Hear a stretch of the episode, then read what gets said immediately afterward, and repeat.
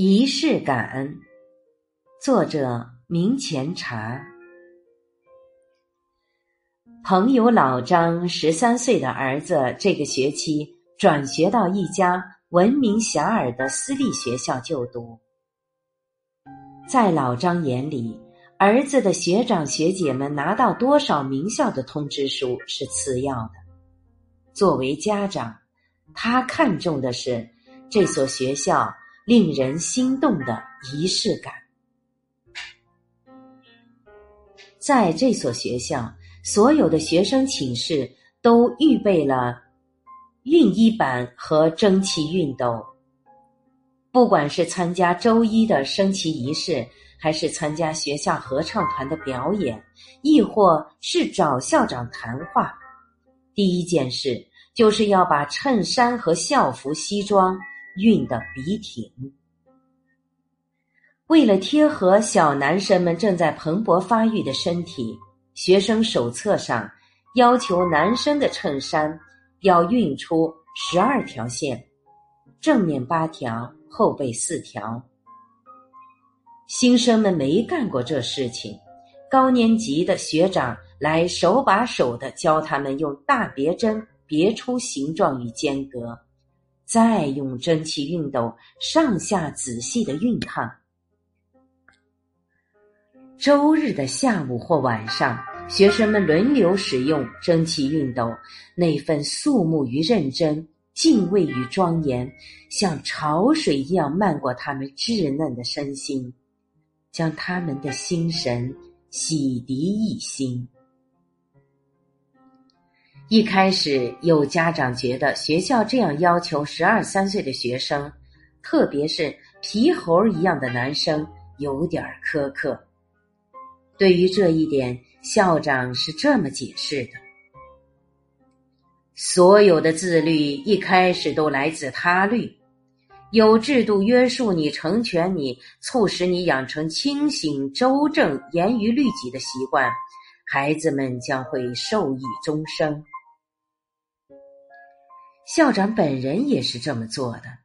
他规定，任何学生都可以提出书面申请，要求与校长谈一谈。校长也会着正装与学生会面，毫不马虎。对仪式感的推崇与敬畏，让孩子们觉察到坚持给他们带来的收获。每个人都在社交平台上为自己的新年愿景打卡，自觉接受大家的监督。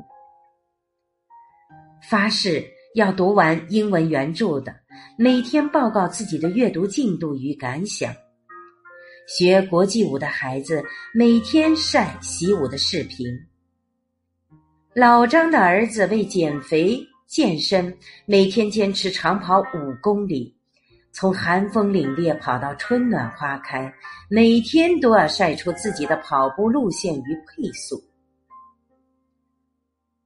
坚持一百天，再愚钝的孩子也会明白，通过生活中的仪式感是如何战胜植根于每个人心中的懒惰、马虎、潦草与苟且，让自己如一棵松柏，向着天空。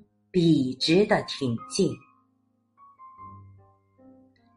老张至今还记得自己上中学时的经历。三十多年前的农村中学，考生们成天埋头学习，无暇顾及个人卫生，头发多日的不洗不梳，像蓬乱的鸟窝。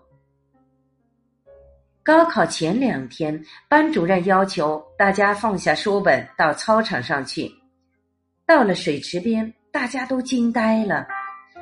老师们准备了二十只崭新的脸盆，要求孩子们为同伴洗头。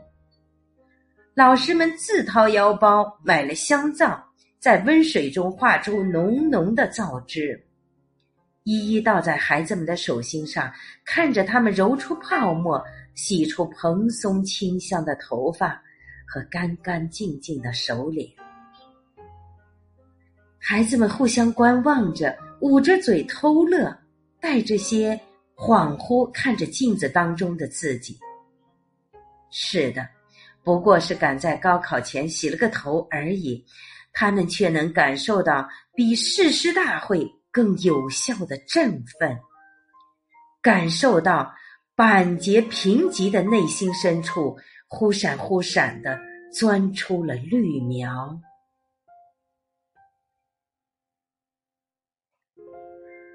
我是主播零点，欢迎关注，谢谢您的收听。